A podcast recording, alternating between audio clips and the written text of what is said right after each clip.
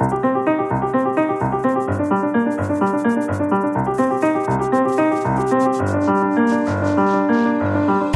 crise de representação e ideias para resolver e os bons sinais que alguns indicadores vão dando neste início de ano são esses os temas hum, centrais desta edição de Paz da República. Antes ficamos com as escolhas de Maria Lourdes Rodrigues e Daniel Proença de Carvalho. Maria Lourdes Rodrigues decidiu trazer para este primeiro momento de debate um tema que tem aquecido o espaço público nas últimas semanas, os cortes na investigação científica. Uh, vamos lá ver, o problema não é o dos cortes na investigação científica, porque globalmente o orçamento para ciência e tecnologia sofreu um corte, evidentemente, da ordem dos 4%, mas tem-se mantido uh, nos últimos anos nos níveis, em níveis podemos considerar aceitáveis, uhum. dada a situação geral do país. O problema são as opções de financiamento feitas pelo governo e que, de facto, decidiu cortar nas bolsas. Uh, Uh, sem clarificar quais são as opções de financiamento que tomou.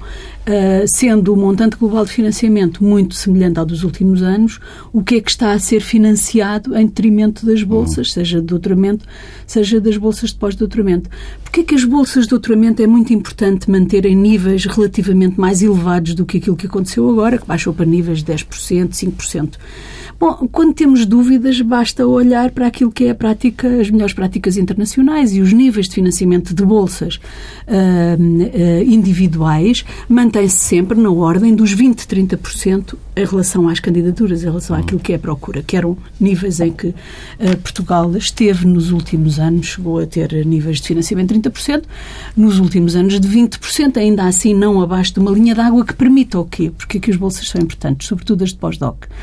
As de pós-doutoramento permitem uh, a renovação de gerações no mundo da ciência, permitem a estabilidade, uh, um clima de certeza, um clima de confiança no desenvolvimento das atividades de investigação científica, porque os, os investigadores sabem que têm contratos de 3 ou de 5 anos para o desenvolvimento dos seus projetos, isso é absolutamente essencial. Não podemos estar a falar em contratos de 6 meses uhum. ou totalmente precários, porque isso não dá nenhuma estabilidade às atividades que é necessário desenvolver. E depois, finalmente, o problema da mobilidade.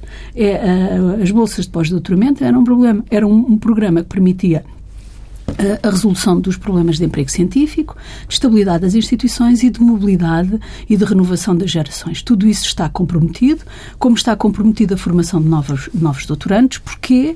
Porque é uma espécie de retrocesso ao passado, em que só vão fazer doutoramento, ou farão, sobretudo, doutoramento entre os mais jovens, aqueles cujas famílias podem pagar os três anos de dedicação ao estudo, três, quatro anos, que leva a, a concluir um doutoramento. E isso é voltar ao passado, porque no passado isso era assim Portugal, quando não tínhamos bolsas de financiamento, de quando não tínhamos financiamento para programas de doutoramento nesta escala, o que acontecia? Que fazia doutoramento os filhos de famílias que podiam uh, suportar essa, essa despesa. E eu ainda me lembro disso, porque quando iniciei a minha carreira em 86, estávamos muito longe destes níveis de doutoramento, hum. só pude fazer o meu mestrado uh, nessa altura, que era por aí que se costumava, porque tive, uh, no fundo, condições financeiras familiares que me permitiram dedicar algum tempo do meu, da minha atividade a fazer esse mestrado. Isso tinha sido ultrapassado. Havia um sistema de eh, seleção, de avaliação muito rigoroso e muito transparente e isso está totalmente comprometido. Mas, na minha opinião, a questão crítica é esta, é da alteração permanente das regras, das opções de financiamento, sem debate público e sem que a comunidade científica seja informada sobre quais são as opções do governo. O governo tem toda a legitimidade de fazer opções. O que não pode é julgar totalmente na incerteza, na diminuição da confiança no sistema, uh, sem, uh, no fundo, criar condições de previsibilidade do desenvolvimento da atividade uh, científica para as instituições. Vê, algum paralelo com o que se passou nas novas oportunidades? Esse paralelo era estabelecido ontem por Augusto Santos Silva na TV 24 à noite. Não vi o, o, programa do, do Augusto, mas aquilo que lhe posso dizer é que o que tem em comum com o programa Novas Oportunidades é a destruição sem criar, é terminar com programas que estão a funcionar, que podem ter defeitos, que podem ser corrigidos, que podem ser melhorados, seguramente. O que não é legítimo fazer-se é terminar com programas de intervenção pública, de intervenção política, que estão a dar resultados, que são positivos, que são aceitos pelos agentes que têm que os executar, em substituição de nada. Hoje, no programa Novas Oportunidades, na formação de adultos, o mais crítico é que não há alternativa. Um adulto que esteja na sua vida ativa, que queira uh, fazer um programa de formação, aquilo que tem não é adequado à sua situação de, de trabalhador, de, de, de, pessoa ativa e, portanto, é a ausência total de oportunidades que podiam, eu não estou a dizer, nem defendo que fosse o Estado a, a financiar integralmente é que nem sequer é aqui um problema de financiamento. É mesmo um problema de oportunidades para que as pessoas quando são adultos, queiram ter uma outra oportunidade, podem pagar, não têm essa possibilidade.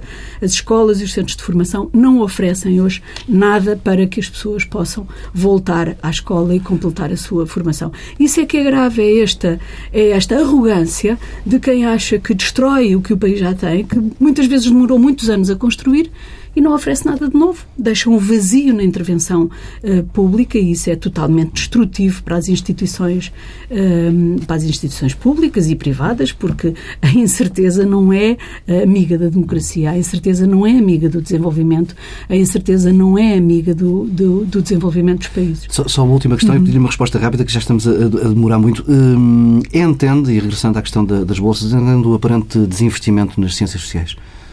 Não, não entendo, não entendo. É mesmo isso, então, é revelador de, um, uh, de uma orientação, de um pensamento uh, não apenas retrógrado, eu diria provinciano e totalmente desajustado. O Salazar também tinha medo da, também tinha medo da sociologia que confundia com o socialismo. Uh, e, portanto, há, um, há um, um resto desta forma de pensar em que se acha que as ciências sociais são não apenas, quer dizer, não só não lhes veem utilidade, como uh, as veem como instrumentos inimigos da construção social e da construção e desenvolvimento dos países. Ora, aquilo que se prova é que as ciências sociais são áreas de investigação, uh, são áreas científicas absolutamente imprescindíveis, desde a economia à psicologia, à sociologia, à história, à antropologia, todas as áreas disciplinares das ciências sociais são uh, auxiliares até das outras ciências, quando se tem uma perspectiva mais pluridisciplinar, e é totalmente, eu diria, uh, provinciano, uh, não, não, não está de acordo com os tempos atuais imaginar que se pode ter um sistema científico sem, sem ciências sociais ou que as ciências sociais são um parente menor das áreas científicas. Não são, são um parente muitíssimo uh, importante e isso talvez é um pouco estranho porque o ministro é da área das ciências sociais, não é das ciências exatas, ele é um economista de formação que depois desenvolveu toda a sua área, na, todo o seu trabalho na área da estatística, mas ele é um economista e, portanto, eh, tem conhecimento por dentro do que é que é, do que é, que é a importância da economia e de outras áreas uh, científicas para o equilíbrio, digamos assim, do nosso entendimento do que é o mundo. O nosso entendimento do que é o mundo não se faz exclusivamente com áreas disciplinares como a física, a matemática ou a, ou a química, digamos. Daniel de Carvalho, uh, escolheu a viragem de François Hollande rumo à austeridade. Uh, Bom, eu não diria que é rumo à austeridade.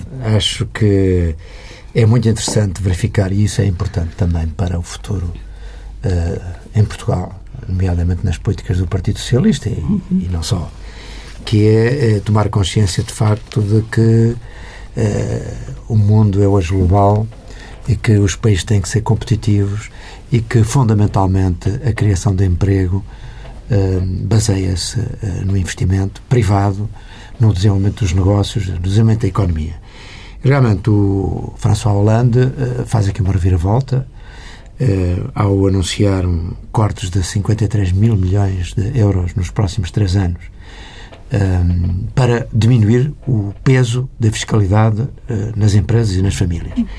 É de facto uma viragem que fez-me lembrar um pouco o que aconteceu com François Mitterrand, que em 1981 foi eleito com o Partido Comunista, numa eh, política de ruptura com o capitalismo, eh, fez nacionalizações em massa eh, e procurou realmente mudar mudar a política da, época e, de facto, um ano depois, bastou um ano para se verificar que isso foi um desastre total e que, tal como aqui em Portugal, com 11 de março de 1975, que às vezes confunde-se com o 25 de abril de 74, são coisas bastante diferentes, eu saudei muito e saúdo o 25 de abril de, 75, de 74, mas o 11 de março de 75 foi uma tragédia para Portugal. Uh, isto, uh, porque é que eu uh, sublinho este tema? Porque realmente nós em Portugal também não podemos ter a ilusão de que com o final uh, deste período difícil, com a saída da Troika, com a eventual mudança de governo uh, e até de, de, de maioria, possamos entrar outra vez numa política de facilidade. Isto é, a reforma do Estado tem que continuar, a diminuição da despesa pública tem que continuar, a diminuição dos impostos é fundamental para que haja criação de emprego e que haja desenvolvimento económico. E mesmo o Estado Social que todos nós ambicionamos que se mantenha, ou seja, nós temos um sistema de saúde, de educação, de segurança social, eh, que obviamente são conquistas importantes de, de, para, para promover a igualdade social.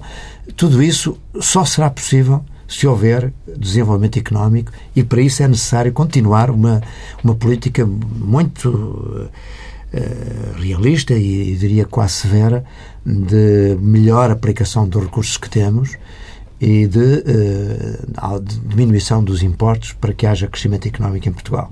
É aquilo que me parece que a lição uh, desta viragem de François Hollande e que eu aqui realmente trouxe uh, como sublinhar. Fica por aqui este primeiro momento, este primeiro tempo do Pares da República. Regressamos já daqui a pouco com os temas centrais.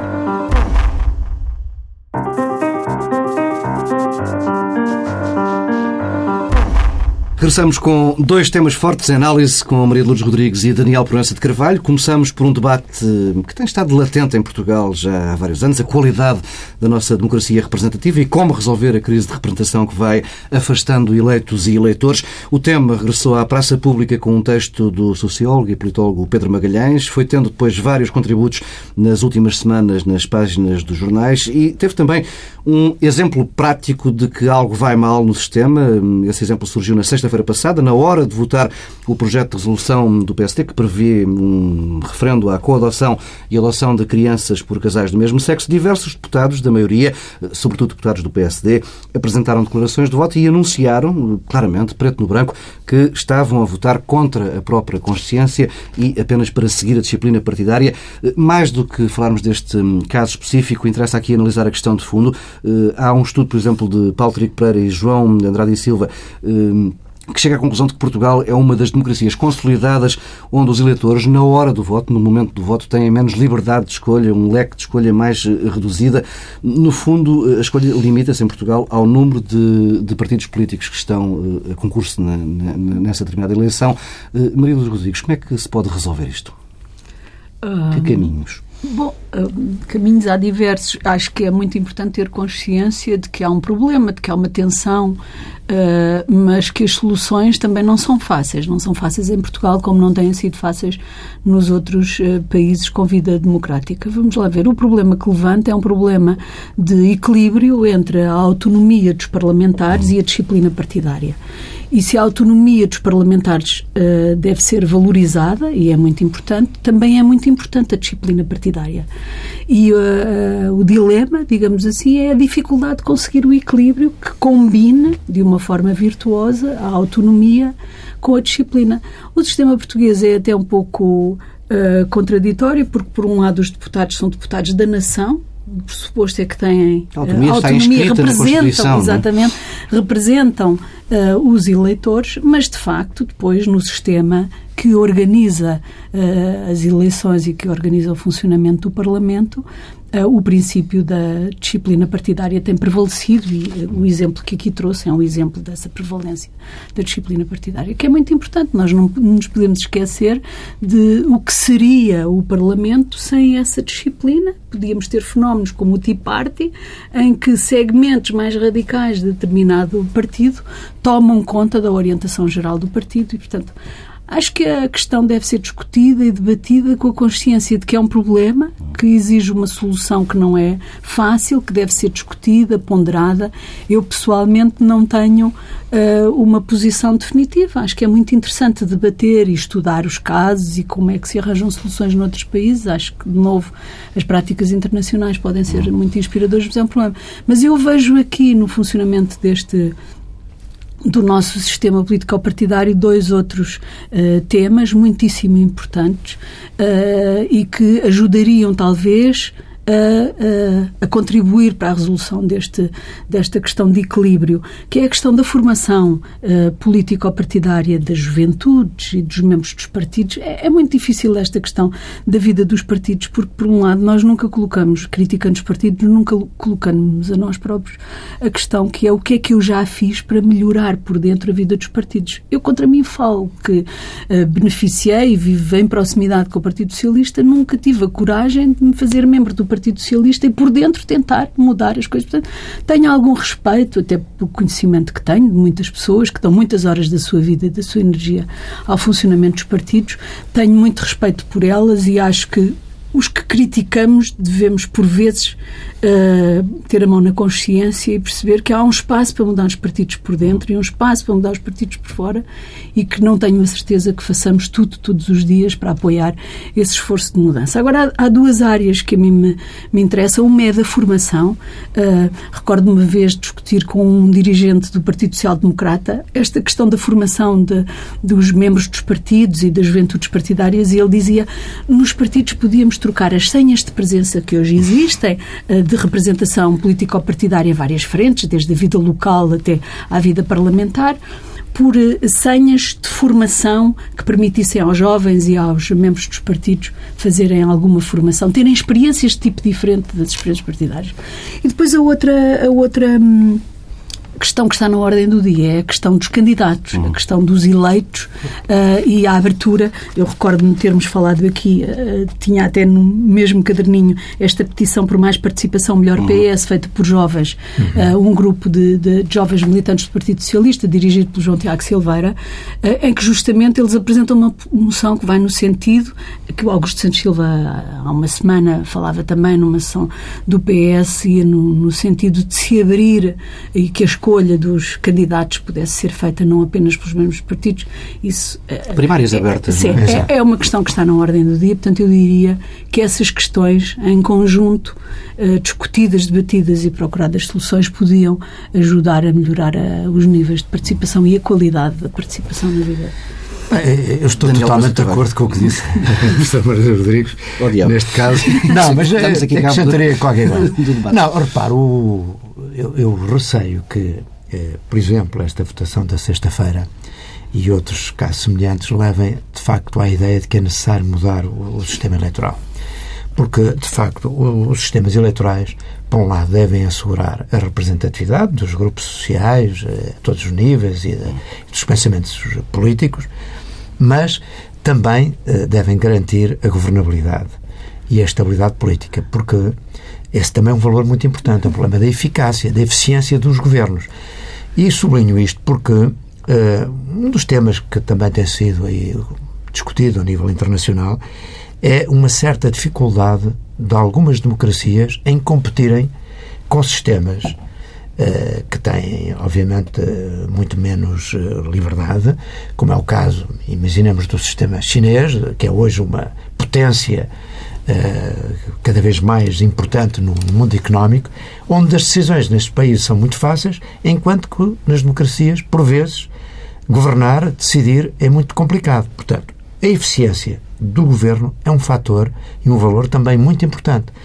Daí que, como disse e sublinhou uh, Maria Lourdes Rodrigues, uh, imaginar, por exemplo, por fim à disciplina partidária nos parlamentos poderia ser abrir uma caixa de Pandora onde, de facto, que se tornasse ingovernável porque cada deputado uh, teria o seu pensamento e teria uh, as suas ligações, uh, a, os seus, seus vínculos e isso poderia realmente conduzir a uma descaracterização e até a uma desresponsabilização. Porque, repare, nós quando votamos, votamos num partido, votamos numa orientação política, votamos num programa e imaginemos que, eh, de facto, não havendo disciplina partidária, cada deputado resolvesse defender as suas próprias ideias, independentemente deste quadro. Portanto, seria muito arriscado.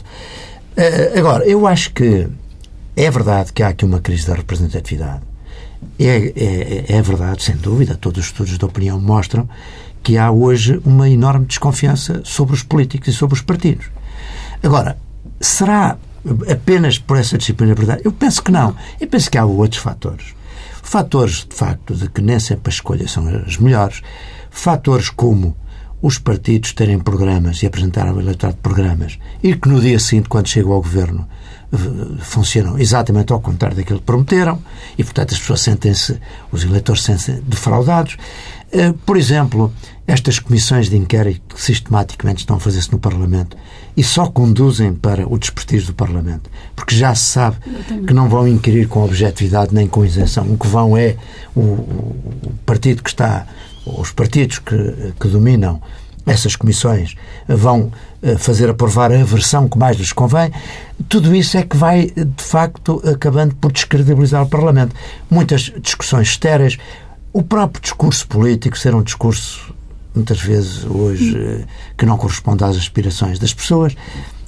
Há que, portanto, mudar uh, o comportamento dos partidos e dos deputados e do Parlamento. Isso sim. Mas, estou de acordo sim. com aquilo que disse. Quer dizer, uh, por aí, de facto. Agora, os próprios partidos, com o tempo, claro que tudo isto são aprendizagens que nos custam muito, mas vão acabar por perceber que, se não fazem as melhores escolhas, também não têm os melhores resultados.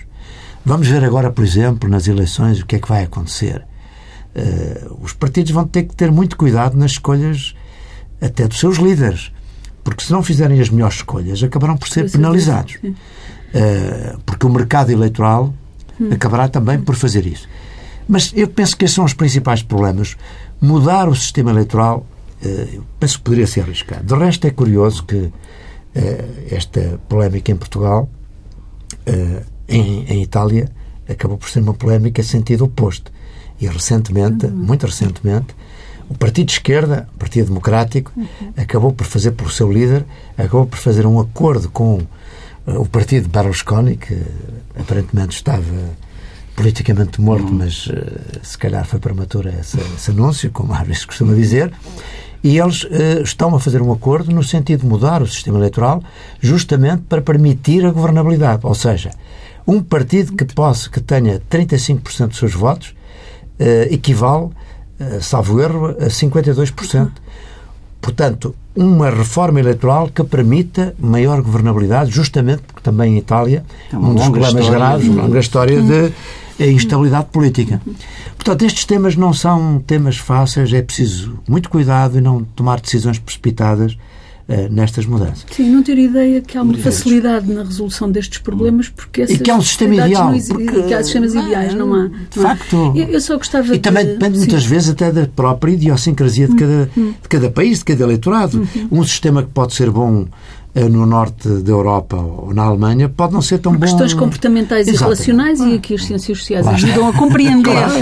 as dimensões Exato. mais relacionais e comportamentais do mundo. Das, e a própria da, história da, política. Exatamente. Há partidos que têm bipartidarismo, como é o caso dos Estados Unidos, um pouco no Reino Unido. Exatamente, a história outros das partidos onde Outros países onde, de facto... Da Mas não, não ganhávamos em ter uma, uma, ligação mais direta entre uh, o eleitor e o eleito, ou seja, por exemplo, com o voto preferencial, escolhendo de uma lista uh, de um dado partido um nome. Talvez tudo isso precisa de ser estudado. Não há soluções fáceis, não é apenas e não tem apenas uma dimensão. Eu procurei também trazer para este debate essa ideia de que não é apenas mudando uh, esse sistema de representação que resolve o problema. Nós temos um, um, um problema de formação dos quadros partidários e temos, uh, um, e temos os problemas de representação e os problemas de equilíbrio com a, entre a autonomia e a disciplina uh, partidária.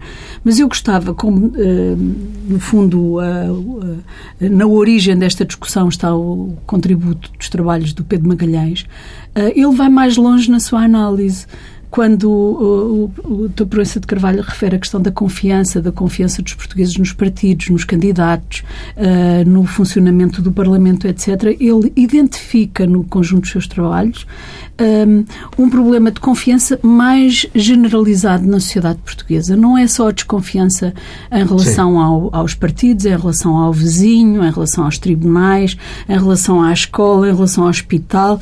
É uh, como se tivéssemos, de facto, um, problema de percepção pública, a percepção que os portugueses têm do funcionamento do conjunto da sociedade portuguesa, por resultado da sua própria vivência, da experiência de desigualdade, da experiência de, uh, de vivência no, no interior das instituições, leva a que tenhamos uma percepção pública em que há uma clara depreciação da confiança. E é isso que depois alastra aos partidos políticos e à vida parlamentar. E, portanto, a reflexão que nós tínhamos que fazer era sobre, eh, era sobre como é que podemos trabalhar para aumentar os níveis de confiança dos portugueses no conjunto das instituições. Ah, e isto leva-me à questão da política, ter políticas públicas permanentemente descontinuadas, alteração das regras, Sim, alteração também, não, é? não, claro, não ajudam claro, claro, a reforçar esta confiança, aquilo eh, de que eu falava há pouco, de confiança do sistema científico no funcionamento do esquema de financiamento é absolutamente essencial para que o investigador esteja tranquilo a fazer o seu e trabalho. Para não haver rupturas, não, digamos sim, assim. E não a pensar o que é que a FCT agora vai inventar, que eu tenho que...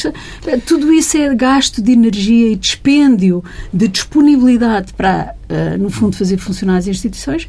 E, e, e, nesse sentido é muito interessante o trabalho de Pedro Magalhães, porque ele não se circunscreve uh, a identificar o problema da confiança no sistema político. Ele diz que temos um problema mais lato e mais abrangente. Mas esse problema, é, curiosamente, é, embora, não... Embora, por exemplo, os estudos de opinião mostram que a maior desconfiança é sobre os políticos e sobre algumas instituições, justiça. também a justiça, uhum. enquanto que, apesar de tudo, há maior confiança noutros sectores. Mas quando como... se compara internacionalmente, sim, sim, os nossos níveis de confiança é são sempre, mais são baixos. Sempre mais baixos, mais são sempre mais baixos.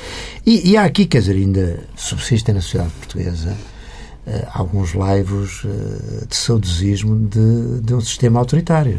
Mais paternalista? É sim, a ideia de que uh, esta a confusão da democracia, quer dizer, as pessoas têm dificuldade em compreender o pluralismo, a diversidade, têm dificuldade muitas vezes em compreender que a discussão não significa adversidade, que, que essa discussão, o, debate é, normal em democracia, não é nada de negativo. E mesmo quando esses debates às vezes são mais pronunciados ou mais vivos, isso não significa que haja hostilidade. É, é claro que também, eu penso que para a vivência democrática era muito importante que se respeitassem alguns valores, uh, alguns, nomeadamente o respeito pela, pela, pelo caráter das pessoas, o respeito pela, pela opinião contrária, são temas que, no fundo, são culturais não é? e uhum. sociológicos, e, e tem razão, quer dizer, não é apenas um problema político, é um problema da própria sociedade portuguesa que, nesse aspecto, tem que evoluir pela maior compreensão do que é a vivência em sociedades plurais, livres, onde o debate é natural e não significa hostilidade. Uhum. Mas esta desconfiança não nasce uh, das pessoas olharem para um sistema, e aqui falo não só do sistema político, mas uh, para, para, as diversas instituições da, da sociedade, uh, onde não entram, não, não, não, não querem participar. Nós temos uma sociedade civil muito tímida, insípida ainda. As coisas nunca têm apenas um lado. As, as, questões nunca têm apenas um lado. A participação tem custos para a vida das pessoas. Uh, e nós não podemos estar a participar em todas as dimensões da nossa vida a 100%, 24 horas por dia. Fazemos escolhas na, na participação que fazemos. Mas esta ideia de que a participação só tem aspectos positivos, não tem aspectos de aspectos negativos relacionados a designado. Eu, quando eh, preciso de me mobilizar para protestar eh, contra, como consumidor ou como cidadã, isso exige-me que ter tempo para escrever uma carta, para saber a quem dirige a carta. Tudo isso são custos. A participação tem, tem esses custos que muitas vezes desvalorizamos e que é muito importante. E, e, e, portanto, se é verdade que as pessoas não estão disponíveis para participar, também é verdade que temos instituições, muitas vezes pouco amigáveis para a participação das pessoas e, portanto, tem sempre esse reverso, essa, essa troca, digamos assim. O, o, os problemas nunca estão só de um lado. Nunca, não, e, e eu recuso a ideia de que estão do lado dos portugueses. Uh, estão do lado dos portugueses e do lado das instituições que criámos e que, no fundo, formatam, uh, formatam a, a, a, nossa vida. E, portanto, eu diria que temos muito, desde os bancos da escola, habituar as nossas crianças a pôr o dedo no ar e a ter a autonomia para expressar o seu pensamento, mesmo que isso E já agora eu penso ainda. também que esses fatores resultam do pessimismo generalizado que nós cultivamos, não é? Repare, nós que é ciclo vicioso, como não acreditamos que resolvamos é algum é que problema participando. Pena, qualquer estrangeiro que chega a Portugal venha, por exemplo, do Brasil, eu tenho tido essa experiência várias vezes, chega a Portugal e acha um país extraordinário com umas infraestruturas extraordinárias, com gente educada, com gente formada, com gente de grande qualificação, com a generalidade dos jovens a falar um inglês uh, fluente, quer dizer, com um sistema de saúde extraordinário. Agora, nós dificilmente valorizamos essas Problema de autoestima. Exatamente, estamos permanentemente a achar que está tudo mal, que tudo foi errado, que tudo isto veio um, um gastar dinheiro sem nenhum resultado positivo e por isso muitas vezes lá está a ruptura com as políticas, porque Sim. temos necessidade de dizer temos que alterar tudo. E de facto isso também, a comunicação social tem um papel relevante nessa matéria, porque normalmente uh, apenas escolhe os temas negativos, não é o caso da TSF, por acaso. Uh, e, e, portanto, uh, esse clima geral é? leva a que os portugueses se sintam insatisfeitos permanentemente. É? E, e, logo, a atribuição de responsabilidades a quem acham que são responsáveis porque são os políticos. Também aí eu acho que temos que, temos que ser mais moderados, temos que compreender melhor. Em lugar de criticar, é perguntar o que é que eu posso Exatamente, fazer para melhorar, claro. mas isso tem. Esse passo que não, se deixa, são mudanças certamente muito longas, e um bom exemplo é este, esta edição de Paz da República, porque ficámos planados de um problema e já não temos tempo, as conversas são como as cerejas, já não vamos ter tempo para falar dos sinais positivos que têm aparecido em alguns indicadores da economia portuguesa. Há certamente eh, espaço noutras edições para falarmos deles. Regressamos daqui a pouco para a última parte com as sugestões de Maria dos Rodrigues e Daniel de Carvalho.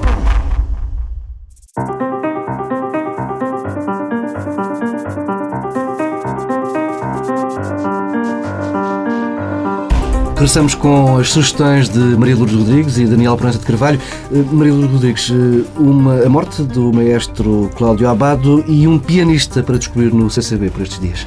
É verdade, a morte do Cláudio Abado, que era um grande músico, um grande dirigente de orquestra, divulgador de música clássica, a sua morte pode ser um pretexto para os que não conhecem a sua obra e a sua vida, sobretudo, porque é um caso exemplar em que a vida e a obra uh, se combinam de uma forma absolutamente extraordinária. É uma figura por quem eu tenho uma enorme simpatia e tem uh, obras extraordinárias. Estou-me a lembrar do DVD, um DVD em que ele dirige uh, uma orquestra que criou a tocar a segunda, a segunda Sinfonia do Mahler, que é uma coisa absolutamente comovente, foi já depois do período de grande doença que ele teve, e é muito, muito comovente, é de facto uma figura uh, extraordinária.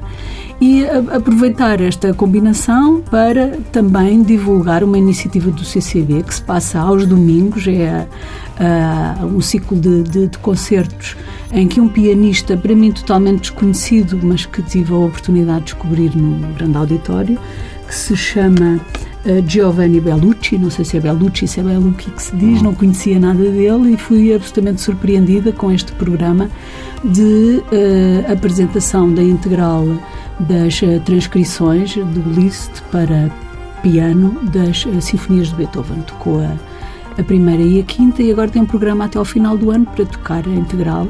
E são peças também não muito conhecidas, mas muito, muito uh, interessantes, estas transcrições para, para, piano.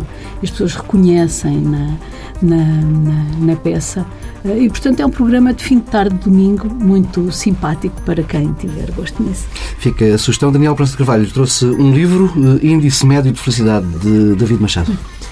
Olha, eu, eu acho que normalmente tenho apresentado aqui sugestões ou de música ou de cinema e isto tem uma razão de ser, é porque de facto eu tenho lido muito pouco nos últimos anos, a minha vida não me tem permitido, não é que não gosto de ler, mas aqui nestes diazinhos de férias entre o Natal e o, e o Ano Novo, eh, realmente tive a oportunidade de ler alguns livros e alguém me recomendou esta leitura de um, de um, de um romance de um jovem escritor português, o David Machado, e devo dizer que gostei imenso do, do livro. Uh, achei que ela é um escritor muito promissor, uma escrita muito refrescante. Diria que é uma espécie de neorrealismo da atualidade. Alguém que uh, consegue refletir num livro de ficção os momentos difíceis que nós estamos a passar, muito difíceis, especialmente com a perda de emprego, com famílias a viver dificuldades enormes. E isto é, é de facto descrito de uma maneira muito muito bem e, e, e, e, ao mesmo tempo com um sentido de humor uh, que leva a uma leitura fácil de, deste romance. De maneira que recomendo, de facto, a leitura deste jovem escritor.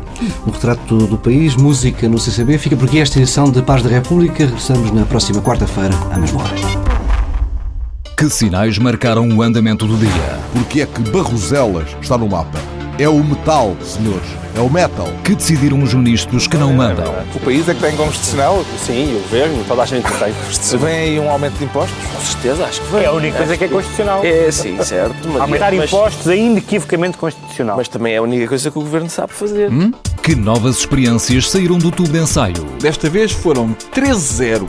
Até o busto da República votou contra. Foi um gangbang do Tribunal Constitucional no governo. Os programas da TSF estão disponíveis em podcast logo após a transmissão. Hum?